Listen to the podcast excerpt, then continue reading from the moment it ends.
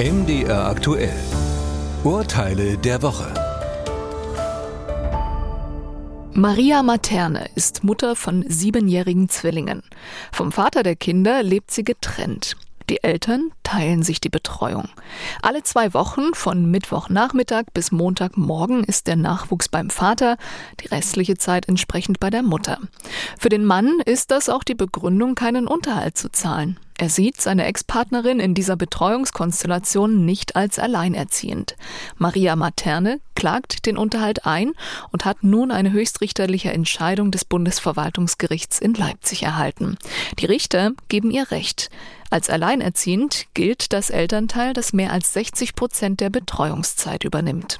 Die Regelung knüpft an die prekäre Situation von Alleinerziehenden an. Diese besteht darin, dass sie das Kind hauptsächlich betreuen und so wegen des Ausfalls des anderen Elternteils besonders belastet seien. Eine solche Belastung ist auch dann gegeben, wenn der Schwerpunkt der Betreuung ganz überwiegend bei nur einem Elternteil liegt. Wer wie viel das Kind betreut, muss rein nach der Zeit errechnet werden, die das Kind in der Obhut des einen oder anderen Elternteils verbringt. Wechselt die Betreuung tageweise, Weise kommt es darauf an, wo das Kind zu Tagesbeginn ist. Holger Hopf betreibt eine Bierbrauerei. Seine Produkte bewirbt er auf den Flaschen mit Begriffen wie CO2-positiv und klimaneutrale Herstellung. Ein ebenfalls auf der Flasche angebrachter QR-Code führt zu den gewünschten Informationen zur Klimabilanz. Die Zentrale zur Bekämpfung unlauteren Wettbewerbs sieht das nicht nur kritisch, sondern klagt auch.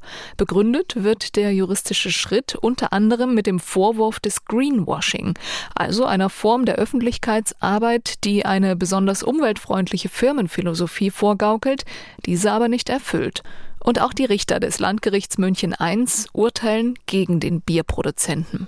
Die Werbung ist irreführend und verstößt gegen das Gesetz gegen unlauteren Wettbewerb. Es bestehen erhebliche Zweifel bei der Berechnung der Klimabilanz, außerdem fehlen Angaben zu etwaigen Kompensationsmaßnahmen.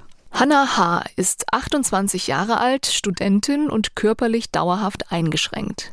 In allen Lebensbereichen des Alltags ist sie auf Unterstützung angewiesen und bekommt diese auch durch einen Assistenzprofi über diverse Dienstleistungsstellen. Hanna wünscht sich in ihrer Anzeige Bewerberinnen, die am besten zwischen 18 und 30 Jahre alt sein sollten. Eine etwa 50-jährige abgelehnte Bewerberin sieht sich deshalb wegen ihres Alters diskriminiert und fordert eine Entschädigung nach dem allgemeinen Gleichbehandlungsgesetz.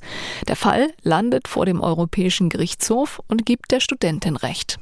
Behinderte Menschen dürfen bei der Suche nach persönlichen Assistenten eine bestimmte Altersgruppe bevorzugen. Nach deutschen Rechtsvorschriften ist ausdrücklich vorgeschrieben, den individuellen Wünschen von Menschen mit Behinderungen bei der Erbringung von Leistungen der persönlichen Assistenz zu entsprechen.